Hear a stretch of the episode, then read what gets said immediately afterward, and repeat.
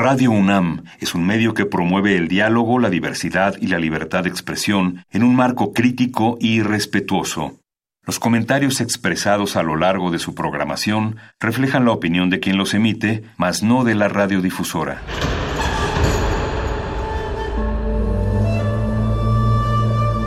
Un templo para la apreciación del ser mediante el sonido. mediante el sonido. Para nosotros. El sol sale durante la noche. Nuestros gritos llevan la mesura del silencio. Y el descontento está lleno de baile y risas. A todo, incluso a nosotros, nos resistimos. La universidad Ustedes y nosotros somos la Resistencia modulada. Todos somos máquinas perfectas, antenas, dispositivos inteligentes. Somos la comunidad más grande de la historia. Somos la comunidad más grande de la historia. La tecnología es abrumadora. Aquí puedes usarla a tu favor. Resistor. Resistor.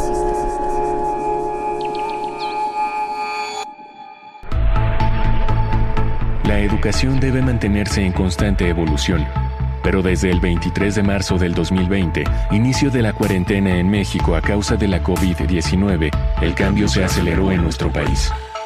La aparición del virus SARS-CoV-2 obligó al mundo a mantenerse en aislamiento, por lo cual la educación tuvo que volverse a distancia. El 30 de agosto de 2021, más de 20 estados en México volvieron a clases presenciales. Esto implicó un cambio en el sistema educativo. ¿Cuáles son los retos a los que se enfrenta la educación post-pandemia? Resistor.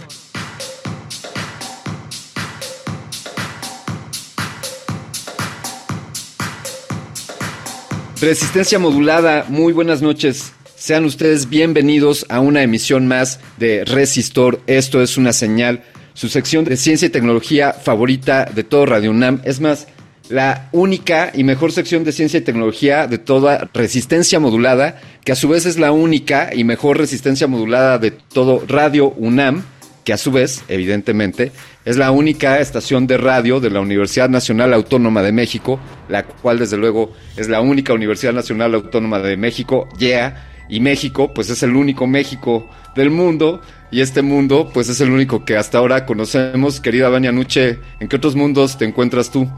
En todos, en todos los mundos hay una Vania. Saludos a todos, ¿cómo estás Alberto Candiani? Qué gusto a todos los que nos acompañan uh, por Radio UNAM en el 96.1 de FM. Recuerden que también nos pueden sintonizar por internet a través de www.radio.unam.mx todos los jueves a las 8 de la noche con ustedes aquí en Resistor, hablando sobre ciencia, hablando sobre tecnología, todos esos temas que seguramente les quitan el sueño. No se preocupen, recuperen su sueño y aquí les resolvemos sus dudas o les generamos unas nuevas, pero entre todos las resolvemos. Siempre me caían bien esos maestros en la carrera Vania que me decían, aquí no te vamos a dar más respuestas, no te vamos a dar ninguna respuesta, vas a salir con más preguntas. Y yo me, yo me preguntaba, bueno, entonces a qué, a qué vine. sí, sí. Pues así, así sucederá en este resistor, donde esta noche pues reflexionaremos sobre temas por ejemplo, cómo ha impactado esta, esta situación pandémica eh, pues a nivel nacional y desde luego en el aspecto fundamental para el desarrollo de las civilizaciones, para el desarrollo de la humanidad, que es la educación. ¿Y qué te parece que les compartimos un par de datos, Vania, que sé que investigaste a fondo? Y bueno, para empezar, eh, uno de ellos es que se salió por ahora nuestra invitada. Aquí está de vuelta nuestra invitada. Aún no la presentamos. Déjenos compartirles estas, esta información. La evidencia más reciente muestra que durante la pandemia los mexicanos perdieron en promedio aprendizaje equivalente a dos años de escolaridad. Qué duro. Es apabullante. Cuando leí eso dije, no puede ser, no puede ser. Tengo también ahí mis anotaciones para... Bueno, yo no soy madre, ¿no? Pero, pero bueno, mejor me ahorro, me ahorro el consejo porque todos los padres me van a decir, ¿tú qué sabes? Cállate. Qué, qué Pero potente, bueno. Qué potente lo que acabas de decir, Vania, porque pienso en un jovencillo de 8 años y quizá en este momento, gracias a la pandemia, pues de acuerdo a esta estadística, eh, pues tiene la educación equivalente a un jovencillo de 6 años. Sí, está durísimo. Si de por sí eh, pues para muchos se les complica, ¿no? En una dinámica, entre comillas, normal, cuando íbamos a la escuela, etcétera, etcétera. Ahorita, pues estuvo aún más, más duro, no mencionemos, o bueno, sí los mencionaremos ya en su momento, este asunto inacabable de la brecha digital, los conflictos de acceso a la tecnología en muchas familias, pues todo eso ha conflictuado el acceso a un conocimiento verdadero, ¿no? De hecho, por lo menos 628 mil jóvenes interrumpieron sus estudios, lo que significa que eh, pues esto cayó por debajo del nivel del 2008 en el porcentaje de jóvenes que asisten a la escuela. Así que si ya de por sí había un nivel de deserción impresionante en los estudios en nuestro país, ahora con la pandemia pues aún más. Esto ha crecido más y pues por eso hablaremos en este momento, en esta emisión, de la educación post pandemia. Vale, tú, bien sabes y muchos de nuestros radioescuchas, asiduos, seguidores de, Resistor, eh, saben que buscamos siempre aquí darle un enfoque pues con una óptica propositiva y positiva y, y, a veces son temas que pueden complicarse. Yo estoy seguro que hay aspectos valiosos y reflexiones y aprendizajes que puedan resultar de, de esta situación, pero hay datos muy apabullantes como bien decías, o por ejemplo esto, Vania, que pues, alumnos con menos aprendizaje significan futuros trabajadores con menos habilidades, significan seres humanos con, pues, con una, eh, permítanme decirlo, con una discapacidad, con una desventaja ante otros seres humanos que tengan toda esta colección de conocimientos. Y esto puede repercutir, poniéndolo en términos monetarios y pragmáticos, puede repercutir en que se reduzcan sus ingresos a un 8% anual durante su vida laboral.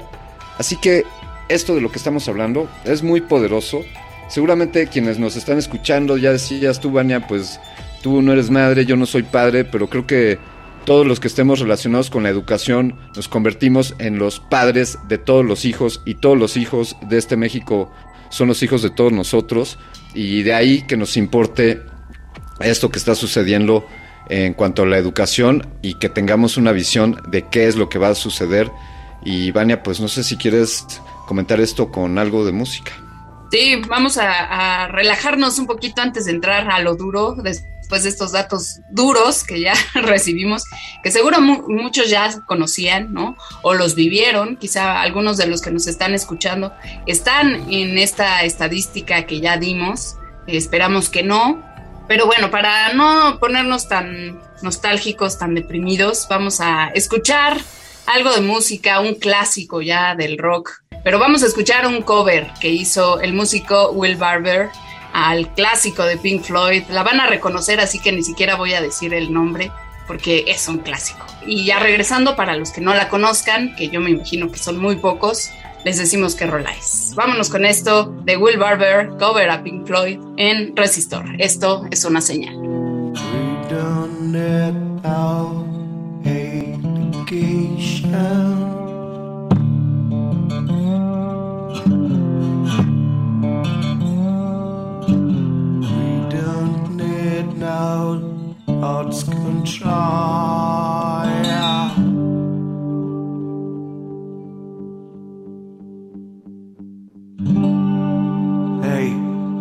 Teach living kids alone. Oh, and I am just another brick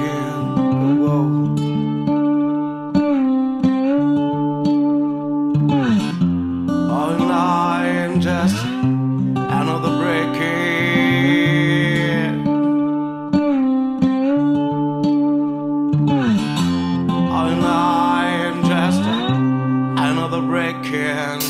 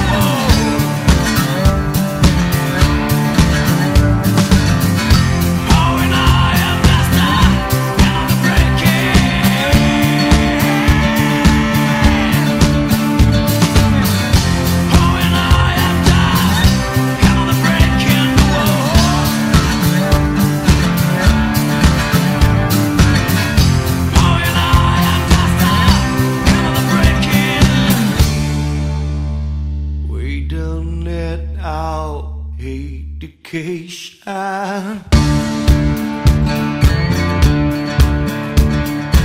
We done it out, thoughts control.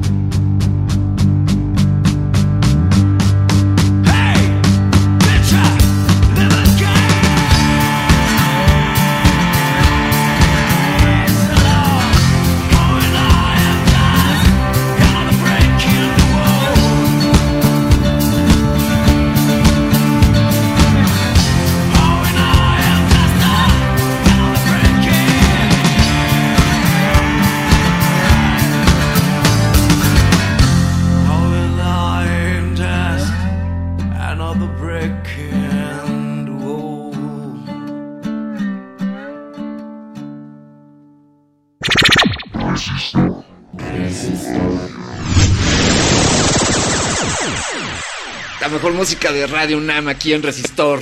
Esta es una señal. Fantástico. Dicho Bueno, por radio escuchas, ¿eh? Dicho, dicho por radio escuchas. Eso, muy bien. Will Barber, a quien acabamos de escuchar, nació en Narbonne, Narbonne, en Francia. Y bueno, es, es resultado de una familia de, de escritores y de gente que se dedicó a, a la imprenta, a la, a la impresión. Él balanceó su vida entre el deporte y la música. Y es alguien que, pues, eh, se avienta unos muy buenos covers, que ejecuta la guitarra con esta técnica de slide, eh, que pues desde luego saben que consiste en un pequeño tubito de metal o de vidrio y, y slicea sobre las cuerdas de guitarra. Y esta excelente homenaje, este excelente homenaje, diría yo, que le hace Will Barber a Pink Floyd con Another Brick in the Wall. No necesitamos la no educación, no necesitamos la falta de control mental. Profesores, dejad a los niños en paz. No queremos ser otro ladillo en la pared. Pink Floyd aquí en Resistor. Y esto nos da pie a, a que nos sigan en redes sociales, Vania. ¿Qué, pi- qué piensas? Sí, de acuerdo. Los invitamos siempre a que nos sigan en Twitter. Nos encuentran como arroba R modulada y en Facebook estamos como Resistencia Modulada.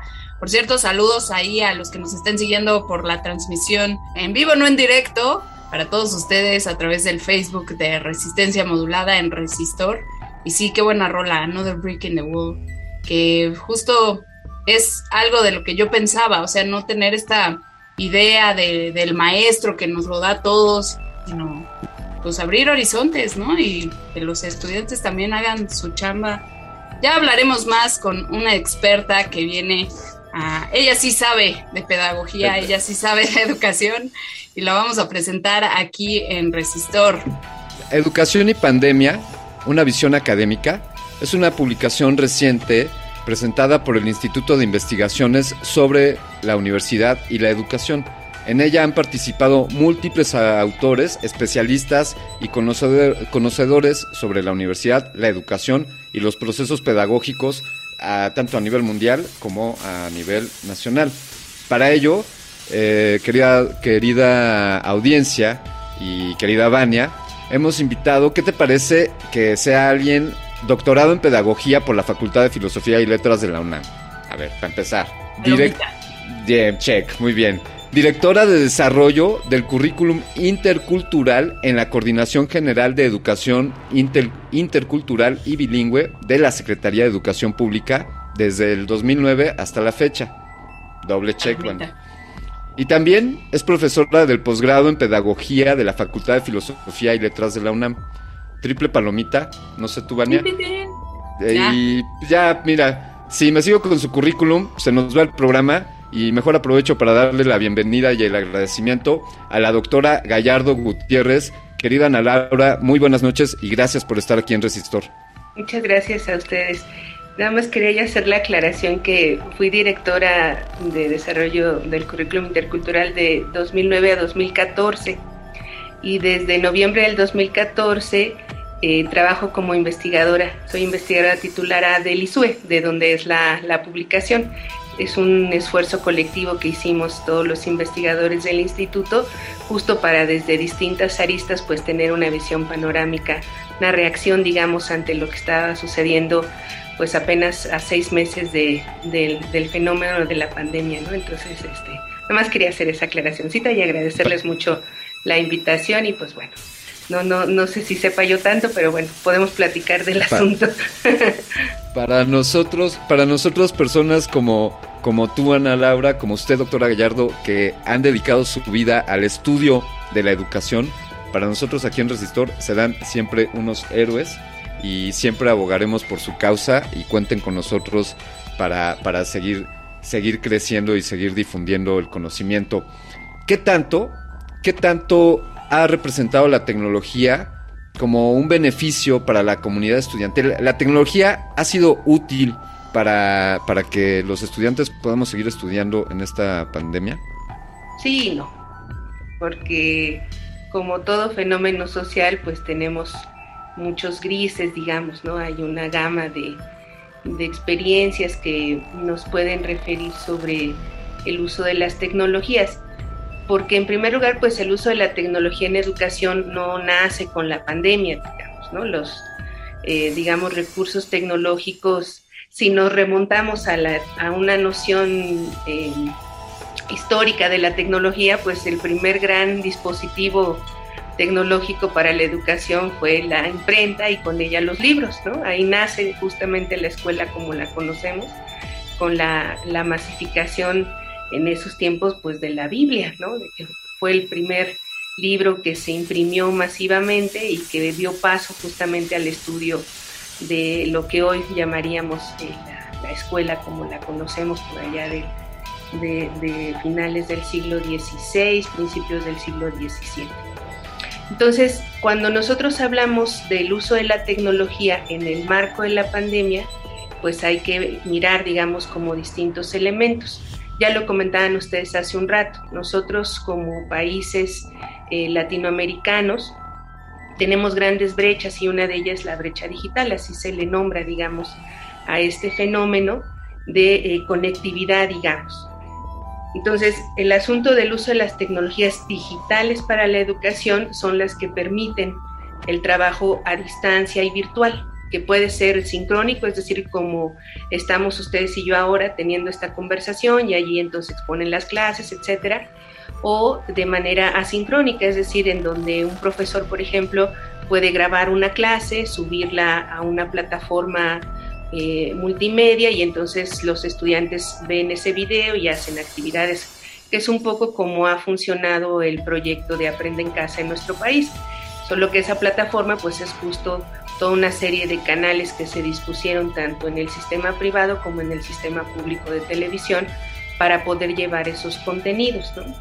Entonces, en principio funciona, digamos, en, los contextos en donde tenemos un trabajo docente muy fuerte. Es decir, el vínculo pedagógico, es decir, el vínculo del aprendizaje, no se da porque haya tecnología. O sea, podríamos nosotros en el mejor de nuestros paraísos tecnológicos, tener todas las computadoras del mundo súper actualizadas, nadie está desconectado, mucho menos, ¿no? Las comunidades indígenas rurales tienen 5G, están súper equipadas, todos los niños tienen su computadora personal, etcétera, y aún así no necesariamente logramos que haya un aprendizaje, ¿no? ¿Por qué? Porque justamente la educación es una práctica, es una práctica social que puede estar y que de hecho, si yo decía este ejemplo del libro y luego, por ejemplo, el, el GISI, el pizarrón, etcétera, que está mediado por ciertos recursos, pero que no necesariamente esos recursos, aunque los grandes tecnológicos, ¿no? Los gigantes tecnológicos como Google, y lo, lo hacen y lo prueban y lo ponen en marcha, ¿no? Que piensan que las computadoras van a reemplazar a la universidad pues no, no es, no va a ser posible, ¿no? Tenemos más de, de, dos mil años, por lo menos, de civilización occidental en donde no ha pasado, entonces es poco probable que pueda, que pueda suceder. Y entonces, eh, en el marco justamente de, la situación de conectividad, pues ha representado un problema porque justo lo que la distancia física supone en cuanto a la pandemia, pues tiene una impronta, digamos, es una impronta, es, Es algo que llega e irrumpe de manera, de manera muy fuerte y que entonces puede o impide, digamos, que podamos acceder a ese vínculo pedagógico. Entonces, eh, digamos que la tecnología digital en estos momentos de pandemia puede servir, sí, sirve por sí misma, no. Y eso es de lo que nos hemos dado cuenta estudiando justo ahora el uso de las tecnologías a lo largo de este año y medio que llevamos en, pandemia. En el caso de nuestro país, nosotros podemos observar que más de la mitad de los maestros y sus estudiantes se han comunicado por redes que no son justamente las destinadas para trabajo académico, básicamente Classroom, que fue el gran eh, convenio que hizo la Secretaría de Educación con, con Google, ¿no? sino que se comunican a través de WhatsApp o a través de redes sociales que no tienen costo en los teléfonos celulares, que dicho sea de paso es el dispositivo que el 80% tanto de maestros como de alumnos cuenta para, la, para conectarse, digamos, a las, a las clases, ¿no? Entonces eso marca una cierta forma de uso de la tecnología, ¿no? Es decir, los maestros a partir de esa condición, pues entonces diseñaron sus actividades y entonces en lugar de pensar que podían los alumnos estar todo el día en una jornada de aprende en casa, entonces decidieron más bien, ellos, por ejemplo, hacer sus propios audios o videos, entonces los mandan por WhatsApp, los responden por WhatsApp. Yo no dudo que muy pronto WhatsApp este, saque, lance su versión académica, porque de verdad ha sido un, es el mayor, este, la mayor plataforma de trabajo académico que ha emergido, digamos, de la pandemia, dejando de lado estos grandes eh, plataformas que se fueron, eh, digamos, pensando desde las políticas gubernamentales, ¿no? Entonces, creo yo que el, asunto de la tecnología digital, que es la que nos permite sortear la presencialidad en estos momentos, mm, eh, tiene estos, estos variopintos y sobre todo, insisto, tiene, digamos, una limitación estructural, ¿no? fundante, que justamente el vínculo pedagógico del aprendizaje pues no pasa, no pasa por ahí, ¿no? Entonces, a, mí por supuesto que la canción de The Wall me gusta muchísimo y, más hace unos 20 años, ¿verdad? Pero ahora estudiando un poco más el fenómeno de la educación, pues ojalá, ojalá fuera posible eso que decía Pink Floyd, que entonces los hacemos en serie. Y pues no, eso realmente no sucede en la realidad. Ojalá uno eh, como lo investigaban en los 70 los, los pedagogos, ¿no? que entonces esta idea de que la educación era un aparato ideológico del Estado, porque entonces reproducía, pues no, ya nos dimos cuenta que no es tan fácil, que ojalá, ¿verdad?, esta ideología se pudiera insertar como chip. Y no, lo que hay es justo una mediación humana, y esa mediación humana reorganiza siempre las relaciones de aprendizaje. Entonces, claro, cuando uno ve estos estudios como los que ustedes referían hace un rato, respecto de que se han perdido varios grados de, escolaridad, etcétera, por la pandemia, em, a mí me parece también que hay que relativizarlos un poco y quisiera como un poco explicar por qué. Cuando nosotros hacemos un análisis de la situación previa a la pandemia, observamos sobre todo en educación básica que hay grandes rezagos en el marco de los contenidos que se enseñan. O sea, los contenidos que se enseñan ya eran malos de por sí los niños no se sentían interpelados, los jóvenes mucho menos. La mayor brecha, digamos, yo no le llamo rezago, porque eso es como ponerlo, digamos, en los, en los estudiantes, ¿no? Como si uno decidiera o desertar, ¿no? Como si uno se decidiera salirse. A mí me parece más bien que es la capacidad que tiene la escuela de expulsar a sus alumnos, en el sentido de que no eh, presenta, no ofrece cuestiones que sean significativas, que sean relevantes, eh, que sean prioritarias, ¿no? Es decir, si nosotros pensamos que la escuela es solamente un espacio para, digamos, adquirir ciertas capacidades para el mundo laboral, que lo es, ¿no? Pero no solo. Y ese, por ejemplo, es un aspecto fundamental que hace, o que desde mi punto de vista ha hecho que en los distintos países, México entre los últimos, por cierto, ¿no? que ha hecho que los países decidan reabrir las aulas y no pasa por cuántos grados perdieron, sino pasa por los procesos de socialización y de convivencia, de salud emocional de los estudiantes. Que ese, ese en realidad, o sea, los índices de depresión, de suicidios, cada vez son más grandes entre las personas de menor edad. Entonces eso nos habla de que la escuela, insisto, más allá de su valor en el ámbito propiamente de ser un, espacio para la formación laboral, etcétera, es sobre todo un espacio de socialización. Entonces, eh, insisto, no quiere decir que no pongamos como atención a esta cuestión de, de que se han perdido incluso para mí sería interesante debatirlo, ¿no? Bueno, se han perdido esos dos años, entonces no han vivido esos dos años esos niños, han dejado de aprender, ¿no? ¿Qué es lo que han aprendido?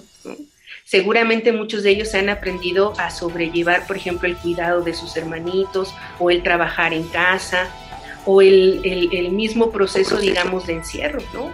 Si nosotros ya estamos como adultos este, sacándonos los ojos, pues imagínense los niños sin, sin, salir al parque, sin correr, sin poder hacer, digamos, toda esta serie de cosas que, que, están pensadas, ¿no? Entonces, yo creo que, que, pues que eso, que se pueden problematizar esta serie de datos que, que, insisto, poniéndolos a contraluz de lo que había previamente a la pandemia, pues ya sabíamos de por sí que los contenidos no eran lo mejor. Entonces, si ya estamos viendo que no funciona, o sea, que ya nos dimos cuenta que no funcionaban, pero ahora en la pandemia eso se agudiza, esa posibilidad de observar que no funcionan, pues entonces es el mejor momento para repensar cómo está organizada la escuela, ¿no? Cómo está organizada la educación en, en todos los países en general y en el nuestro en particular.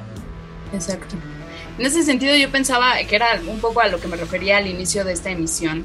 Eh, o sea, llega la pandemia y nos preocupamos mucho por seguir quizá el mismo sistema que había antes de que llegara la pandemia, ¿no? Entonces creo que desde ahí eh, cojeamos porque erramos en, pues visibilizar que estábamos en, ante un escenario que nos retaba, ¿no? Como sociedad y en específico en el sector educativo, pues también, ¿no? Y más. Ahora, y entonces pienso, eh, todo esto que nos menciona del estado anímico de los estudiantes y los profesores, ¿no? Porque también hay, creo que hay que ver ambas caras. Por un lado están, sí, los alumnos y todos nos preocupamos porque los alumnos no están aprendiendo y etcétera, etcétera.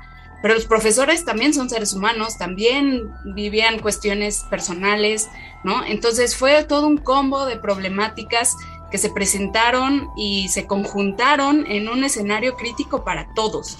Entonces, en ese sentido yo pensaba eh, si, si ha cambiado el rol del estudiante y del profesor o debería cambiar, ¿no? Yo pienso que debería cambiar ese rol, quitarnos de la cabeza el que hay una figura, un profesor, profesora que está instruyéndonos, ¿no?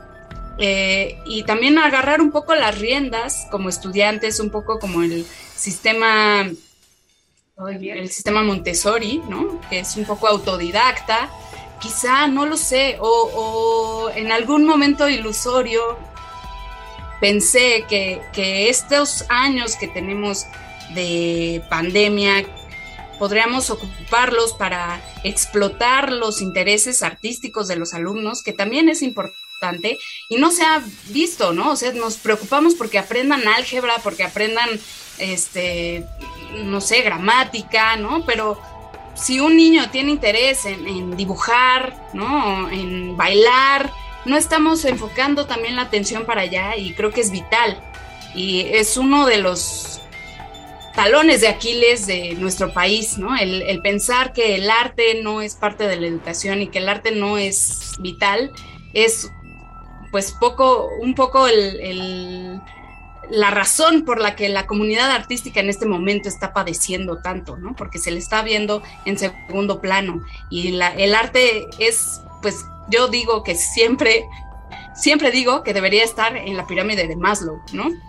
Eh, en este de las necesidades básicas, eh, debería estar incluido el arte porque el arte nos, nos nutre también el alma, ¿no? Entonces yo pensaba, por eso decía que los padres quizá van a decir, esta ni sabe y nada más ando opinando, pero yo pienso que también eh, quizás alejarnos de, obsesionarnos por, por, seguir este sistema académico estricto de figura profesor-alumno y abrirnos a otros tipos de aprendizaje, otras materias, otros intereses y explotar, escuchar también a los alumnos que quieren saber, ¿no? Y no meterles con fuerza una materia que a lo mejor no les interesa, ¿no? Yo creo que podríamos aprovechar estas crisis, como les dicen por ahí, áreas de oportunidad, para ver estas oportunidades, no lo sé, tal vez estoy errada.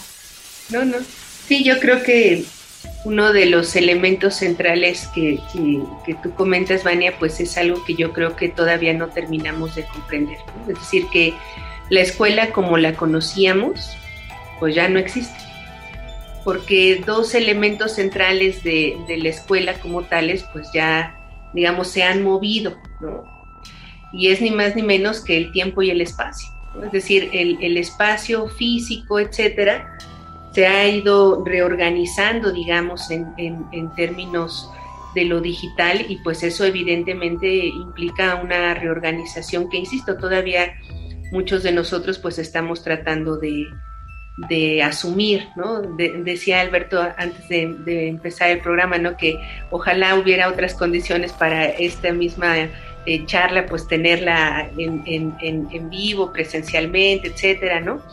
Y, todo eso pues nos implica ir reaprendiendo justamente en, Nueva Soma. Yo al inicio, por ejemplo, eh, de la, del uso de Zoom en las clases, por ejemplo, ¿no? Entonces uno como profe se siente eh, como predicador en el desierto, ¿no? Porque así todos con sus cámaras apagadas, y uno así se siente como, pues quién sabe si alguien me está viendo así de, hasta los memes, ¿no? De, este, como espiritista, ¿no? Que pasaban ahí a los profes a ver si alguien los oye, ¿no? Este, en fin, toda una serie de, de nuevas eh, prácticas, ¿no?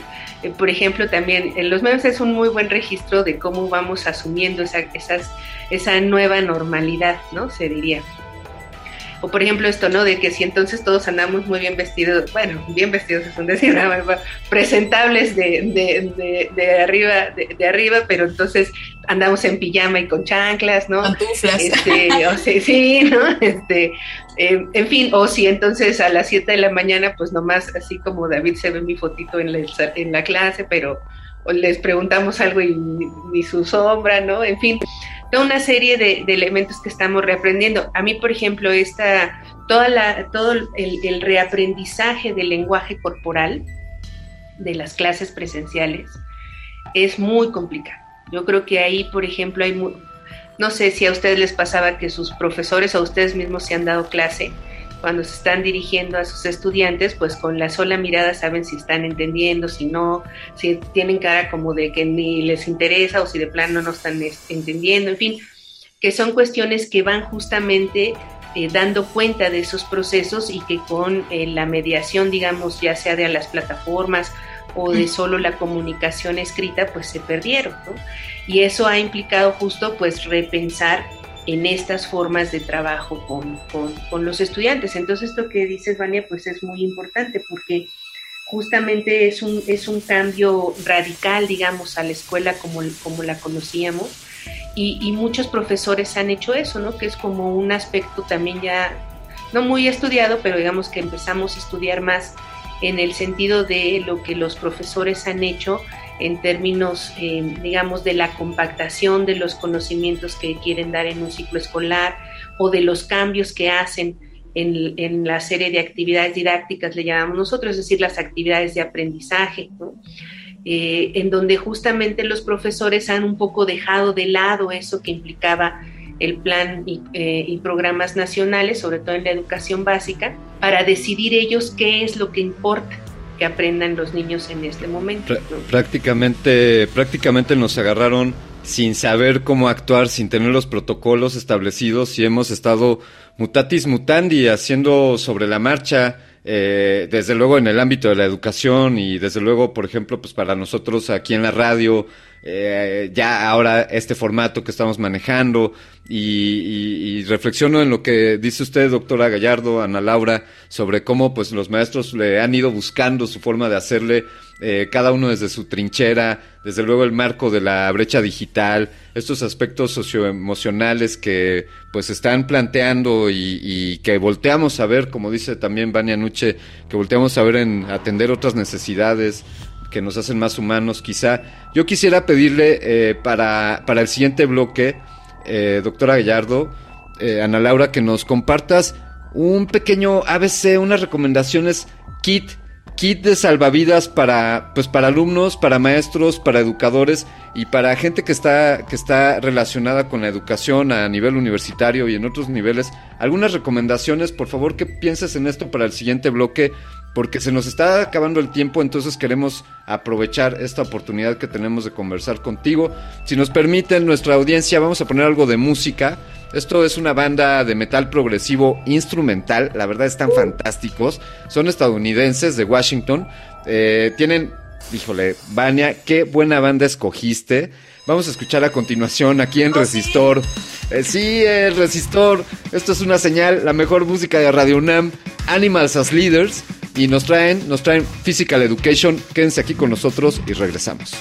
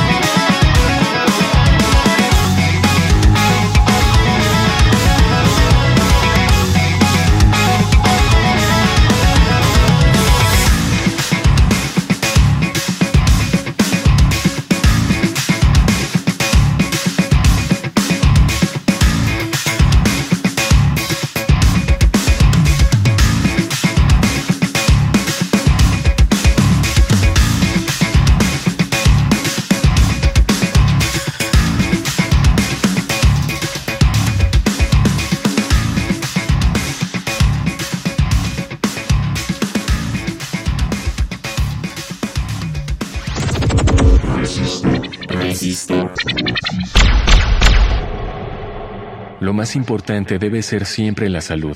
Sin duda, el SARS-CoV-2 o la COVID-19 llegó para presentarnos nuevos retos. La educación es parte fundamental del desarrollo humano, por ello esta debe cambiar y adaptarse a las necesidades que la sociedad presente. La ciencia y la tecnología son herramientas que nos han ayudado a enfrentar distintas problemáticas. El tiempo es el que pondrá a prueba a las soluciones. Resistor.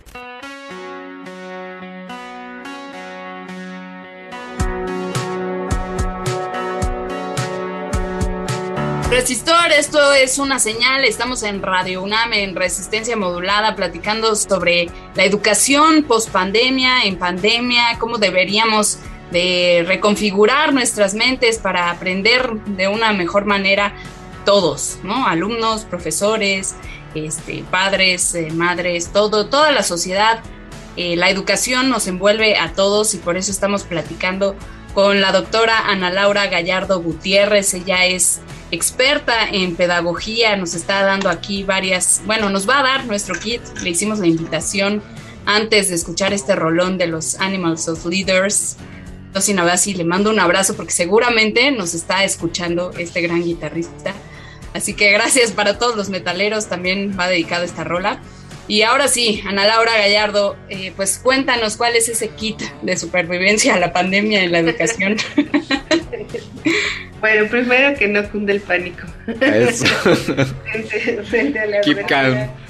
Porque lo, exacto, porque sí es un, es un, momento muy fuerte, muy, muy fuerte para todos, evidentemente, y más porque justo pues desafortunadamente está acompañado muchas veces de los sufrimientos de las familias por las pérdidas que, que van teniendo este, por el virus, ¿no? Entonces, pues eso siempre es, es muy, muy doloroso, muy complicado. Entonces, em, yo creo que, pues eso, hay que asumir o explicitar estos em, acontecimientos que van pasando y creo yo que eso nos, nos permite entonces reposicionarnos o lo primero que yo pensaría que tiene este kit es la necesidad de entender el momento histórico que nos toca como profes y alumnos, es decir, que la escuela como la conocíamos ya no está y que por lo tanto no podemos exigirnos lo mismo que hacíamos en la escuela antes de la pandemia.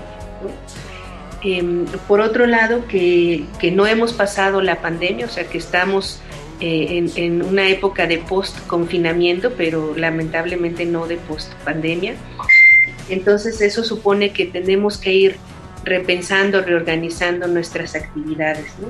Entonces, em, eh, lo primero, insisto, sería asumir que la pérdida, por decirlo de alguna manera, ¿no? Primero como entender el momento en el que estamos y luego pensar justamente cuál es la mejor manera de construir ese vínculo con nuestros estudiantes.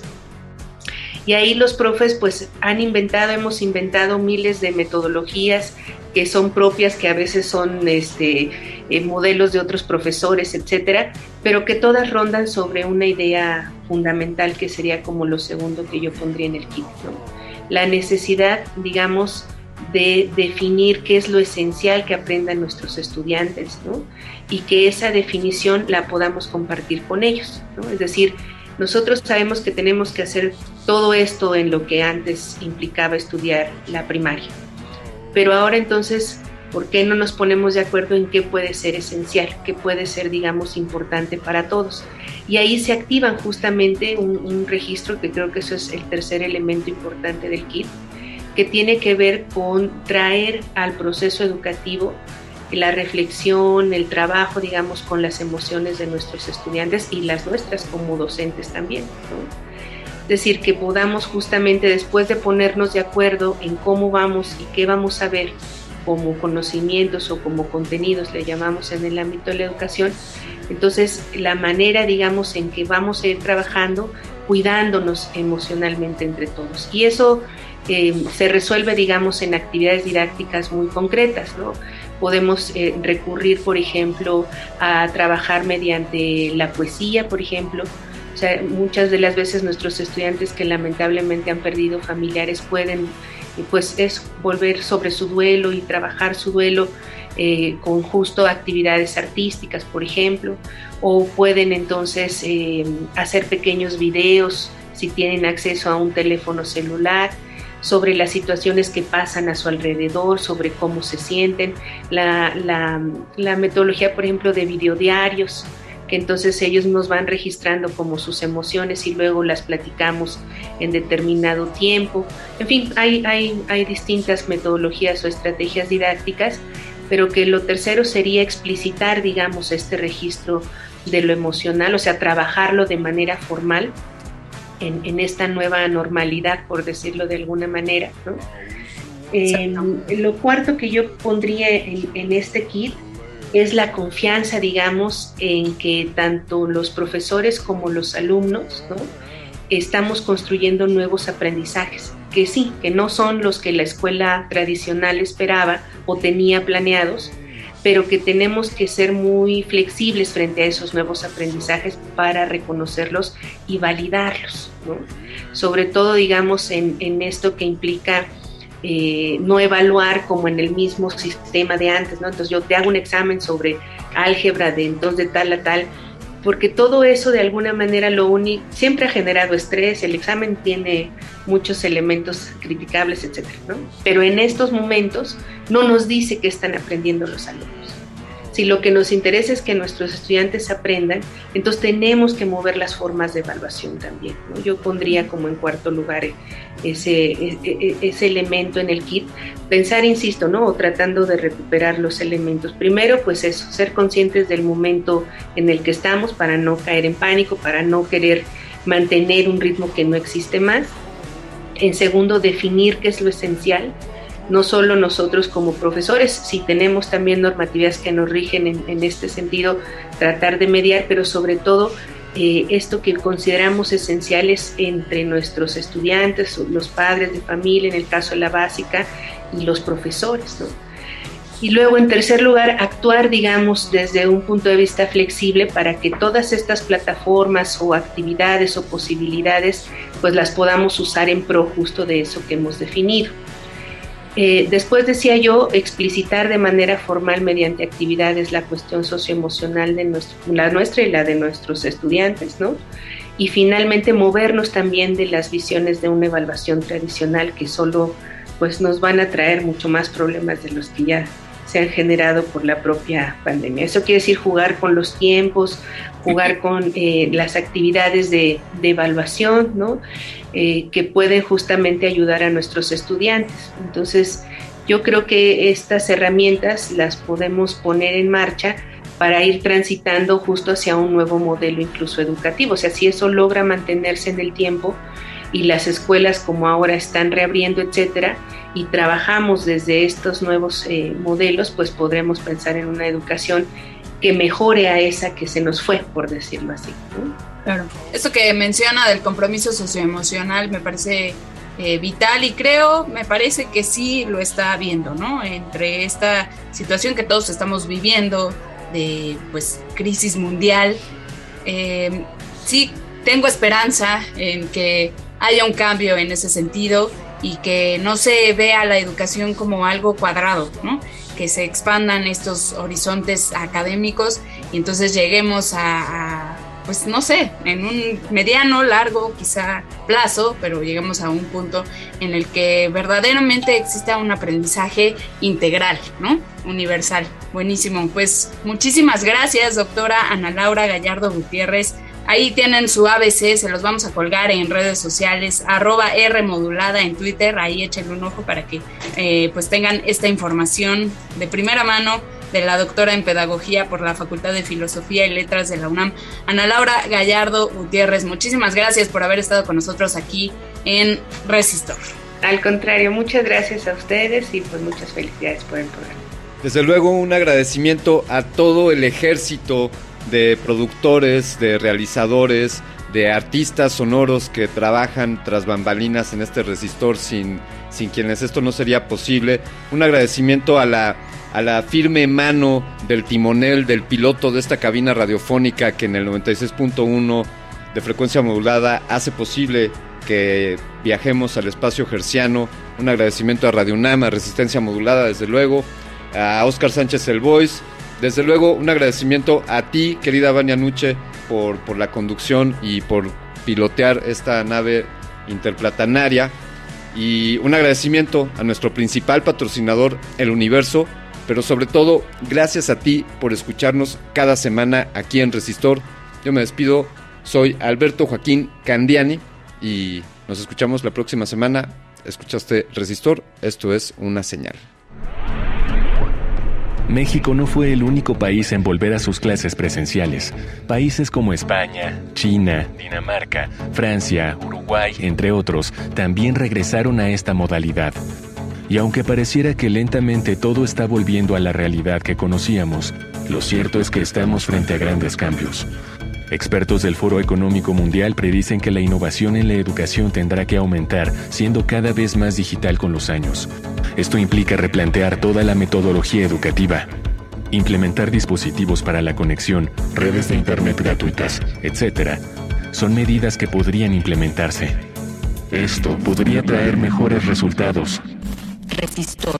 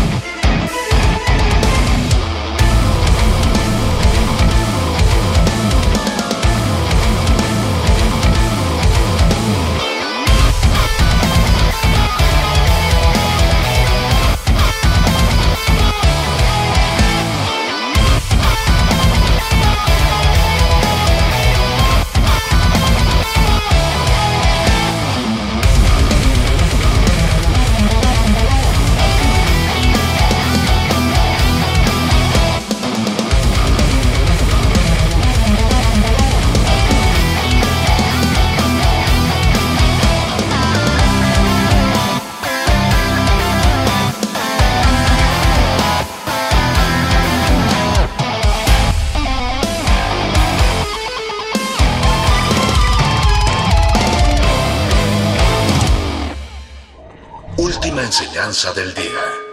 Siempre hay que mirar las cosas desde el lado positivo. Si no lo hay, descarga la actualización. Descarga la actualización.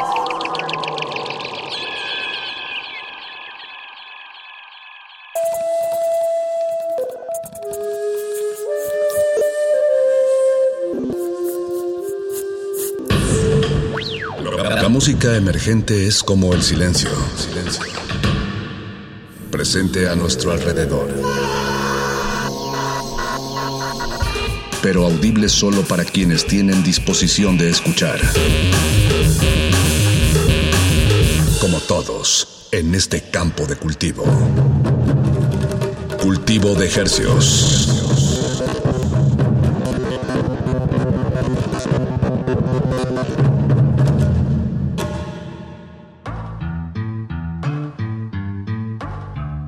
Organismos audiosensibles y radioceptibles inmersos en las ondas hercianas. Bienvenidos a otra emisión de Cultivo de Hercios. El invernadero musical de resistencia modulada que se atomiza y transmite los lunes y los jueves a las 9 de la noche en compañía de usted y de la música recién cultivada que hacemos llegar hasta sus oídos. Por el 860 de AM, 96.1 de FM, XEUN, Radio UNAM, transmitiendo con 100.000 watts de potencia en el Valle de la Ciudad de México. Salvajemente cultural y llegamos a la aldea global a través de nuestro portal en línea www.radio.unam.mx agradecemos su sintonía desde cualquier lado donde esté conectado a esta frecuencia, desde estos micrófonos universitarios hasta las entrañas más profundas de su cerebro. Le saluda Paco de Pablo. Y le saluda a su servidor Apache o Raspi haciendo temblar los tres huesos más pequeños de su cuerpo, que son los del oído medio, y como bien dices, Paquito, les mandamos un fuerte saludo a todos los que estén escuchando esto. Les recordamos que de aquí hasta las 10 de la noche les traemos estrenos musicales y les debo decir que esta noche la selección está de 10. Es una... Me encanta que hay mucho rock and roll, hay muchos guitarrazos, hay mucho humor. Me encanta cómo los creadores eh, a través de, del rock eh, pueden decir cosas muy simples pero muy bellas. No sé, como que me recuerda todo esto de, que la gente dice que el rock ha muerto y, luego escucho esto y, digo, no, la cultura todo el tiempo se está, se está retroalimentando y decir que algo se murió, pues más bien evolución, más bien se muere para evolucionar y creo que esta emisión casi el 70% de las canciones van hacia estas distorsiones eh, o, líricas muy, muy eh, juguetonas y, todas bañadas en este velo de, rock and roll. Así es, esta noche es una emisión de puro rock regurgitado, como dice Zapache, desde la cultura hacia la cultura para la cultura y, bueno, pues a veces no se necesita más que eh, una buena caja de distorsión, tres segmentos en una canción y tal vez un par de acordes. Vamos a comenzar con este bloque Apache. Esta canción corre a cargo de Hijos de la Psicodelia, una, eh, bueno, un proyecto en realidad de Matías Salgado Kegel, él eh, de España, eh, también miembro de los Telepáticos, una banda que llegó a nuestro corazón aquí a Cultivo de Ejercicios. entonces no, le hemos dejado ir. Exactamente. Esa fue la última canción que sacaron los Telepáticos, se los recomendamos mucho. Y este proyecto alterno, Hijos de la Psicodelia, eh, pues está un poquito más tirado hacia el blues, un poquito menos instrumentación de rock, pero más, más raíz, digamos. Y con ciertas licencias como de humor, ¿no? Creo, digo, no, los dos proyectos son bastante humorísticos, pero este todavía creo que se deja ir. Se deja ir todavía un poquito más. Bien, pues escuchamos este breve blues que se llama Partido Blues de Hijos de la Psicodelia y ahí les tenemos un regalito después, entonces no se vayan lejos, al contrario, acaban de llegar a cultivo de ejercicios. No le cambie.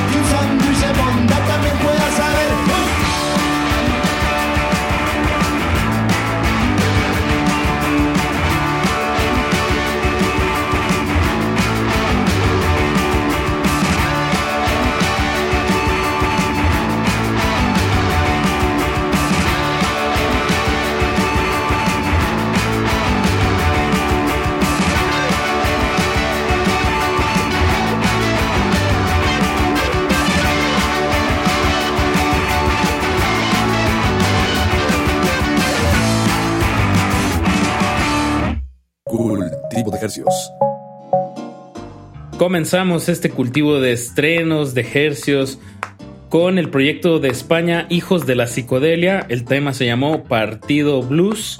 Y eso que acabamos de escuchar, este canapecito, eh, corre a cargo del dueto sonorense Sgt. Papers y el tema se llamó Sandwich de Monda. ¿Qué es, qué es la monda, Pachi? Ahí se, se me escapa el, la, la terminología norteña. Te lo voy a decir en palabras de los hermanos García. Dicen, en donde crecimos, o sea, Sonora, la palabra monda se puede usar de manera irónica para decir que no te dieron nada. Y en ocasiones todos tenemos que aguantar vara y tragarnos un sándwich de monda. Ah, pues ya, ya entendí qué, qué significa. Pero me encantó cómo empezamos este cultivo de ejercicios con dos temas que, que en duración pues apenas rebasan los tres minutos. Pero juntos. Ajá, juntos, exacto. Pero muy variados y, y, propuestas muy, muy divertidas. Y tan es el caso que, que tanto nos gustó esta propuesta de los Sgt. Papers que vamos a poner otra canción que acaban de estrenar. Eh, se llama Échale Campeón. Y no esa manera de, de spoiler o de arruinarles la sorpresa. De verdad, el sonido de la guitarra me remite a, a T-Rex. Um, a estas bandas de mm. finales de los 70s, ya empezando un poco el glam y toda esta, esta onda de los 80s. Eh, sí, Mike Bolan. Escúchenla, sí, deleítense. Sí. Casi, casi podría apostar que eso se grabó con una guitarra setentera, en un ampli setentero, con un micrófono setentero. Y así suena Échale campeón, Sgt. Papers. En cultivo de ejercicios.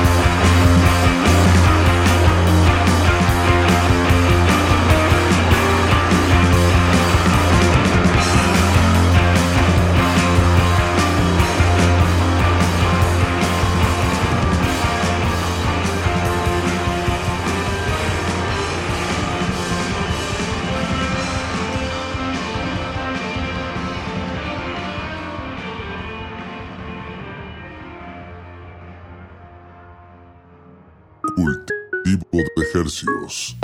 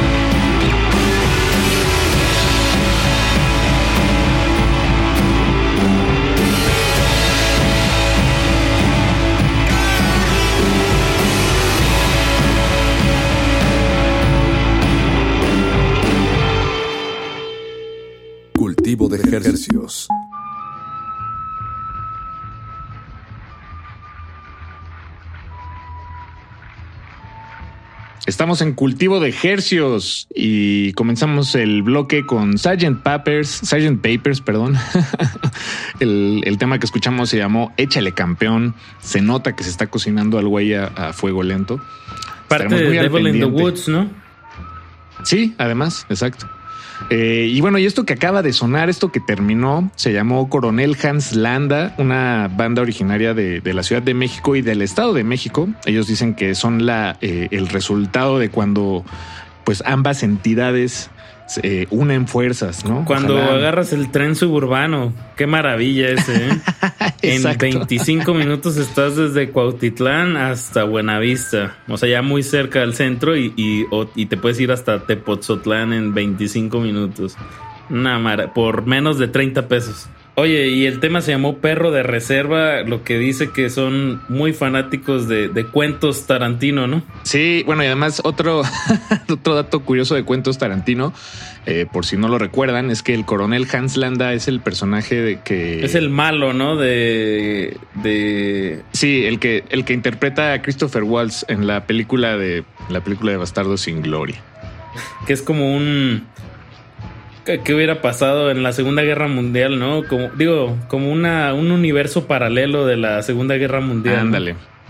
Otra, otro, exacto, un universo paralelo. Para, para universos paralelos, escuchen El Calabozo de los Vírgenes. Eso. Este Apache, eh, para este siguiente bloque vamos a compartirles este proyecto que se llama La Luz Mandarina, un proyecto originario de, de Bolivia. Precisamente eh, hace un par de semanas nos percatamos de que, eh, pues digo, el continente la- latinoamericano es muy grande, tratamos de tener aquí la, la mayor variedad de música, pero no, no compartimos mucha música de Bolivia, en parte tal vez porque no, no, no nos llega o no sabemos dónde buscar bien, pero estamos aquí para decirles que eh, La Luz Mandarina sin duda es un proyecto que estamos muy felices de hacer sonar en esta frecuencia, vale mucho la pena. Sí, y es, esta canción se llama Los Ritmos Violentos. es un proyecto que nació en el 2013 y ya llevan tres discos. Eh, y la, la Luz Mandarina salió este, en este 2021. Y, y ahorita que lo escuchen, me, me recordó a este proyectazo también que ya tiene muchísimos años de Panamá, el señor Loop. Creo que Ah, ellos dos claro. podrían tocar juntos y sería una gran, gran, gran tocada. Hay que presentarlos. Pues escuchemos los ritmos violentos de La Luz Mandarina aquí en Cultivo de Ejercicios. No le cambie, súbele a su radio. Cultivo de hercios.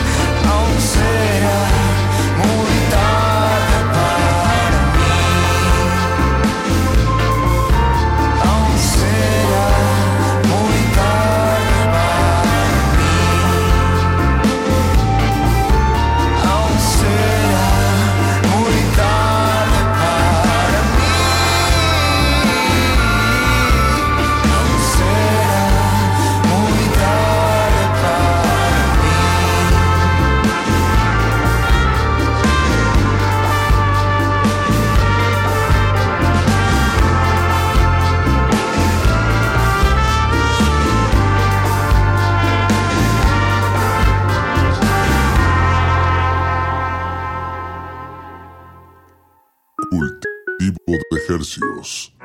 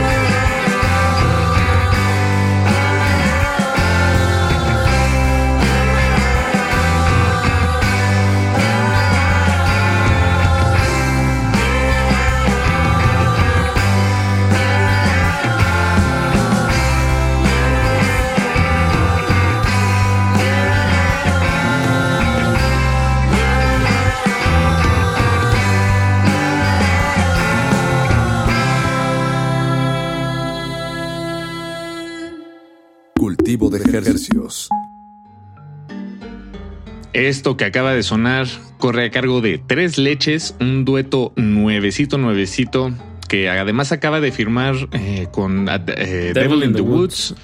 Esta disquera eh, con una propuesta, o, o, bueno, un abanico muy variado de proyectos. Y este es el, el más nuevo que, que, acaba de entrar a sus filas.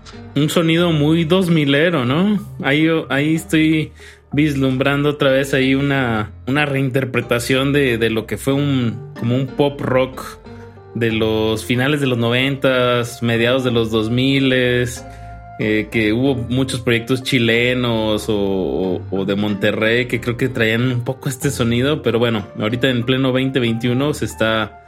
Vamos a ver cómo esa cartita juega en esta época.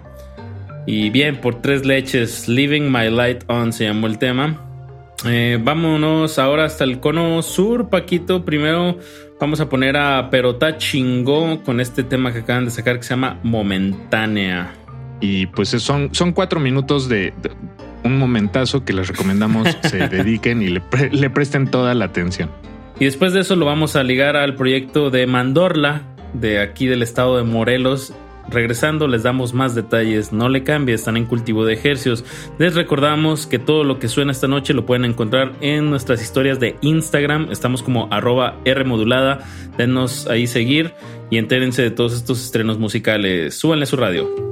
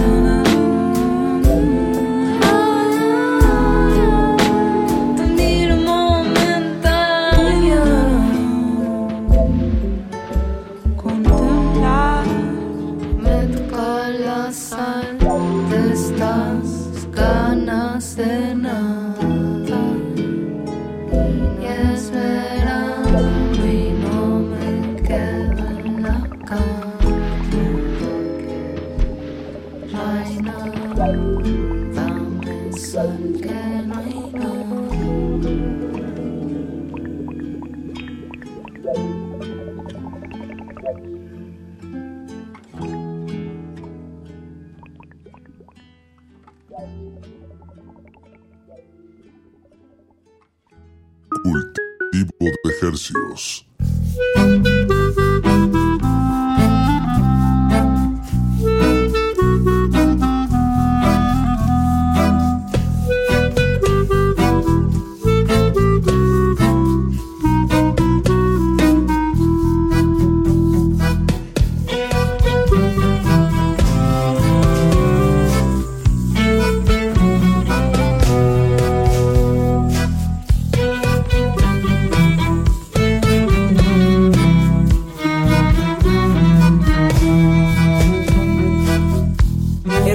danzantes, música lunar, hogar y nido, y follaje y rama. Tú eres mi abuela, madre ambarina. Llenas mi cuarto de amor. Primero, sororidad.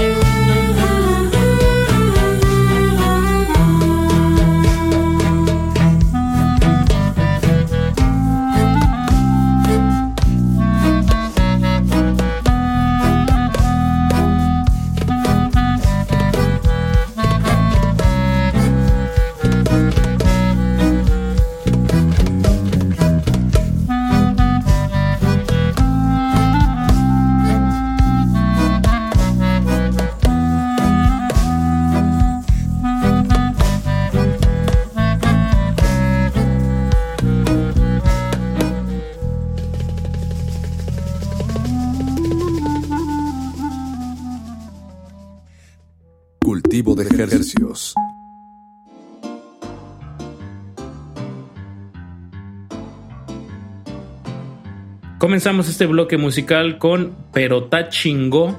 El tema se llamó Momentánea. Y esto que acaba de sonar, eh, pues la banda se llama Mandorla. Es un colectivo de, de siete mujeres de Morelos que comparten música de, pues, de pueblos gitanos y, y en estilos de, de estas tradiciones como gypsy, música balcánica. Qué buen combo, ¿no? Morelos, siete chicas, Morelos, eh, música gitana. Wow. El tema, sí, no, no, no. Eh, Les recomendamos mucho que se claven en, en el resto del trabajo de, de Mandorla. Eh, este tema que escuchamos particularmente se llama In the Death Car o En el Carro de la Muerte. Y bueno, tienen todo un álbum que del mismo nombre, Mandorla. eh, ocho temas, todos igual de buenos, la verdad. Eh, asómense, con confianza. Asómense. Un buen chapuzón de oídos.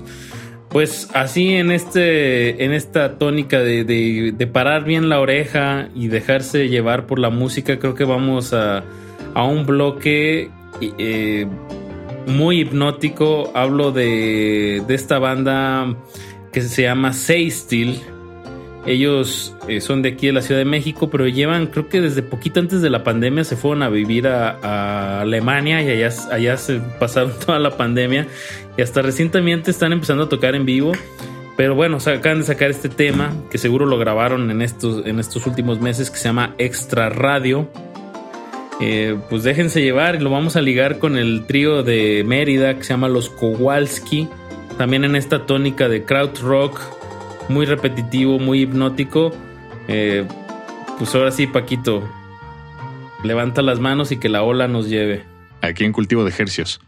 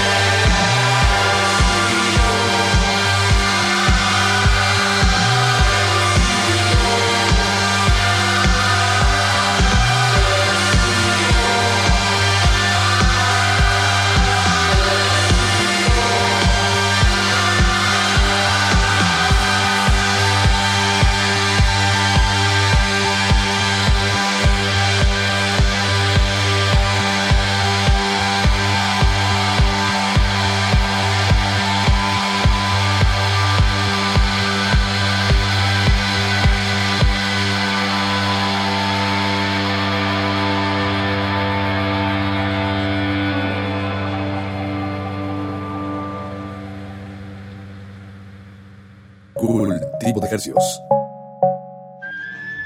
Desde Mérida acabamos de escuchar a Los Kowalski. Este tema se llamó Paprika. El trío está conformado por Pablo, Manuel y Arturo y Paprika formará parte de su nuevo LP que llevará el nombre de Ocaso del Oni a través de Hold Records. Wow, qué buena disquera es Hold Records y Los Kowalski. Bueno, Paquito, nos vamos con nos vamos a despedir de esta emisión de Cultivo de Ejercicios con otro trío, pero ellos son de Guadalajara. Se llaman Las Visiones y ya habíamos puesto hace poquito un tema que se llamaba Multiverso. Y ahora, bueno, este es su segundo sencillo que se llama Crucifijo. Y en sus palabras dicen el símbolo que demanda enmendar el salvajismo humano, la búsqueda de expiación a través de rezos y plegarias a divinidades sobrenaturales. Las cruces de neón clavadas en las superficies de la ciudad, en todos los barrios, resplandeciendo ultravioleta por las noches, anuncios de, de pecaminosos consumos. Anda. Suena muy Guadalajara. En Guadalajara, fíjate que hay muchas cruces de neón ahora que lo pienso.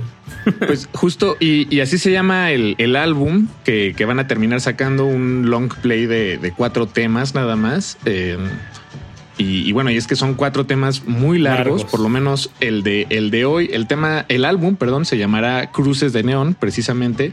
Y esta emisión la vamos a cerrar con su más reciente tema publicado que se llama Crucifijo, un poco extenso, pero eh, la, la duración perfecta para terminar la noche aquí en Cultivo de Ejercicios. Les agradecemos muchísimo su sintonía.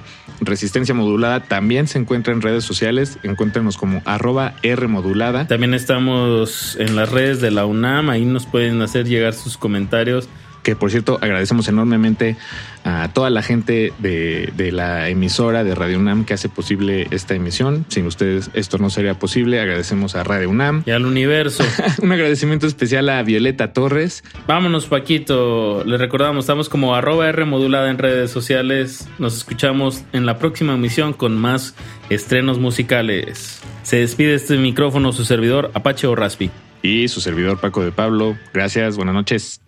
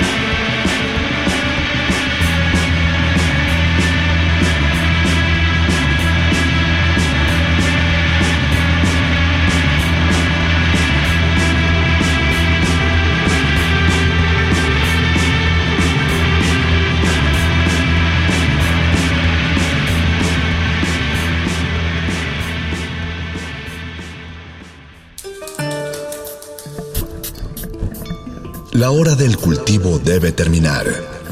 Así, el sonido podrá florecer.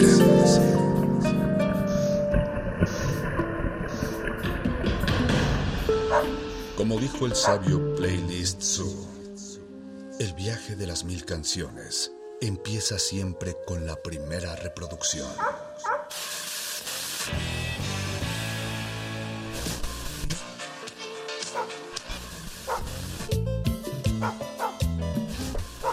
Continuación, un maestro te abrirá la puerta de su lista de reproducción. El resto va por tu cuenta. Play listo.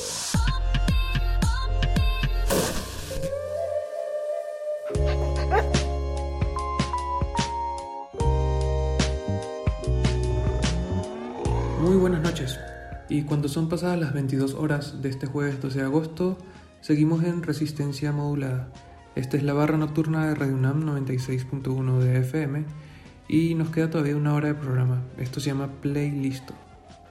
Mi nombre es Eduardo Luis y esta noche sonaremos guitarricas. Yo solo espero que les guste. Escriban a R Modulada en Twitter y en Instagram para dejar sus comentarios. Y vamos a empezar. Esto se llama Michael Sear y eh, Lucky Love. Vamos a seguirle luego con Menine Trust y la canción que se llama Tú mereces esto. Vámonos. Play, play, Listo. Listo. Listo. Listo.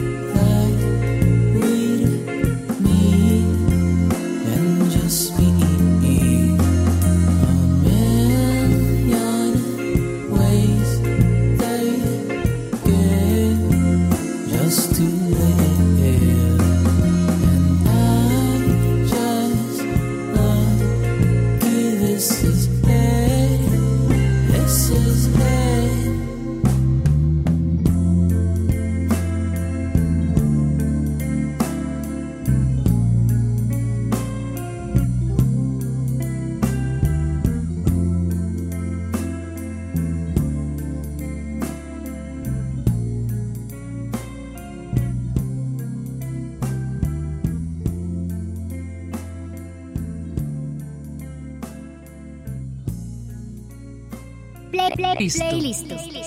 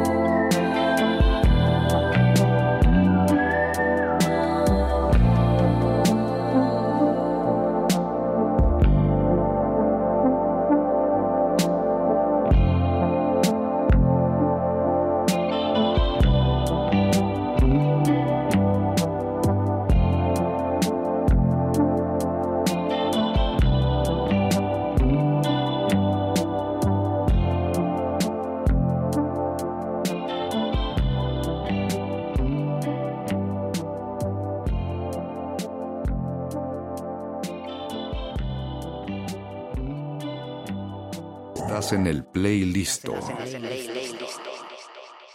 Regresamos al playlist de Resistencia Modulada. Yo soy Eduardo Luis y lo que escuchamos fue a Michael Sayer con Lucky Love y luego a Men I Trust y You Deserve This. Ahora vamos a escuchar a la nueva sensación del pop psicodélico aquí en Ciudad de México. Ellos se llaman Petit Ami y esto es Desastre.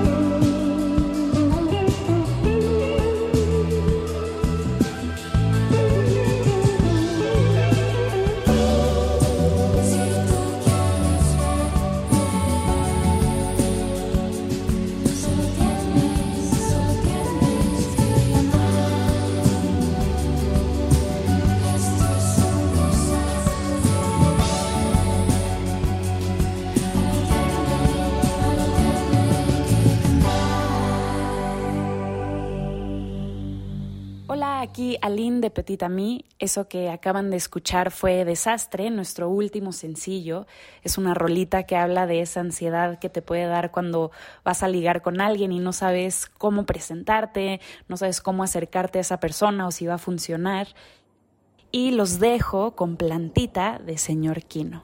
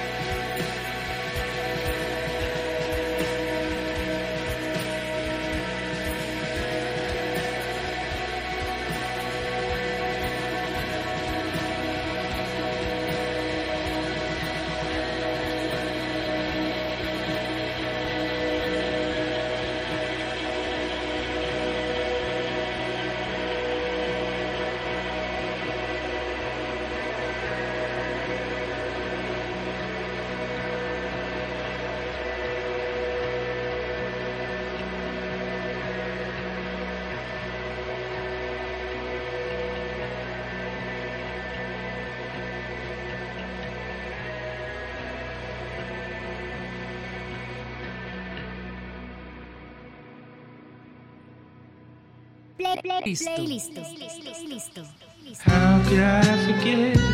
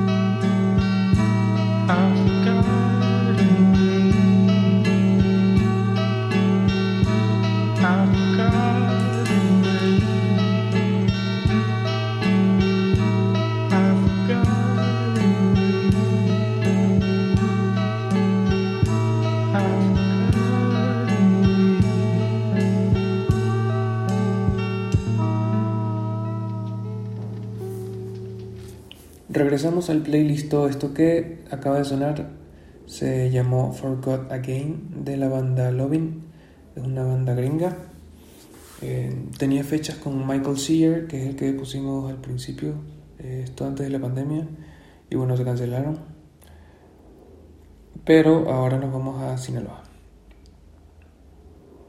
Esto es Daniel Quien, eh, que es de Sinaloa, de Mazatlán me parece, y Prati, que también es de Sinaloa, no sé si es de Mazatlán o de Culiacán, pero eso se llama Otros Colores. Está muy bonito, escúchenlo. Y quédense aquí en Resistencia Modulada, tenemos música hasta las 11.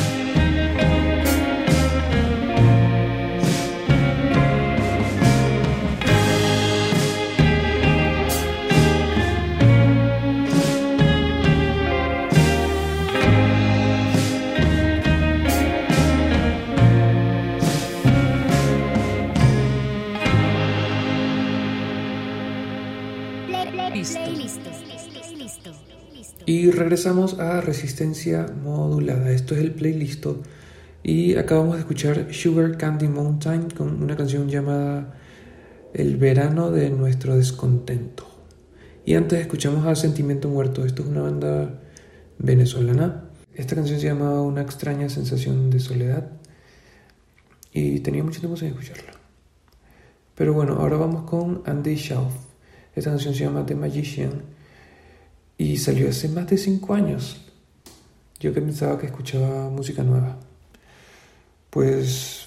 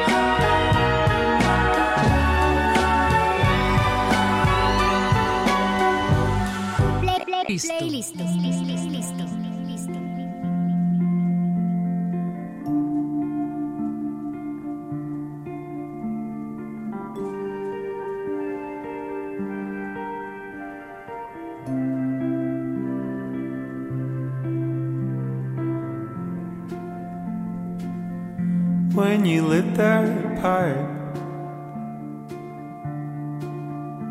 It caused me a terrible fright.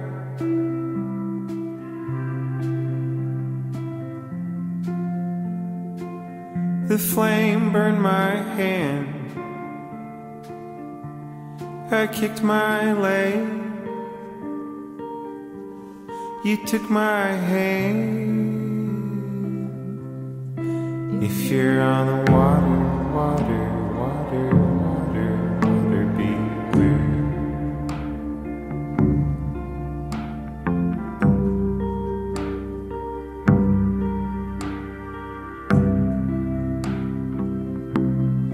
If you're on the water, water,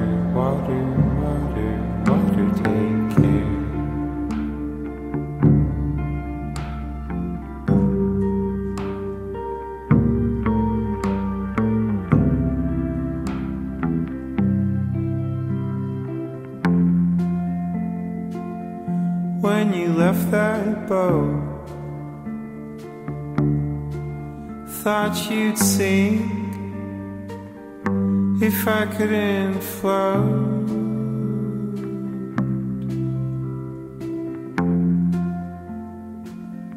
Would you lose your guilt if I was your daughter? Oh, father. If you're on the water, water, water, water, water, beware.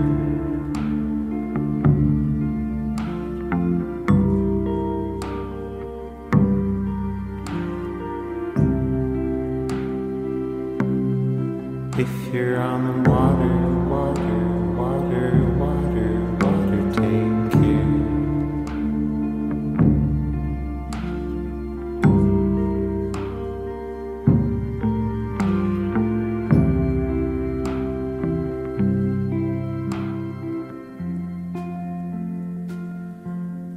climb that tree. They should have never left you alone.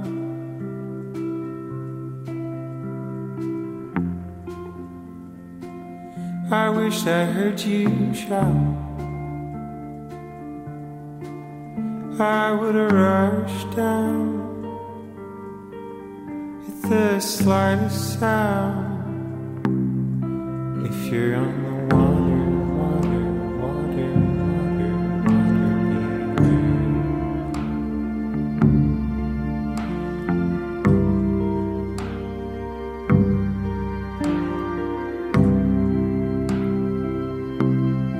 If you're on the water,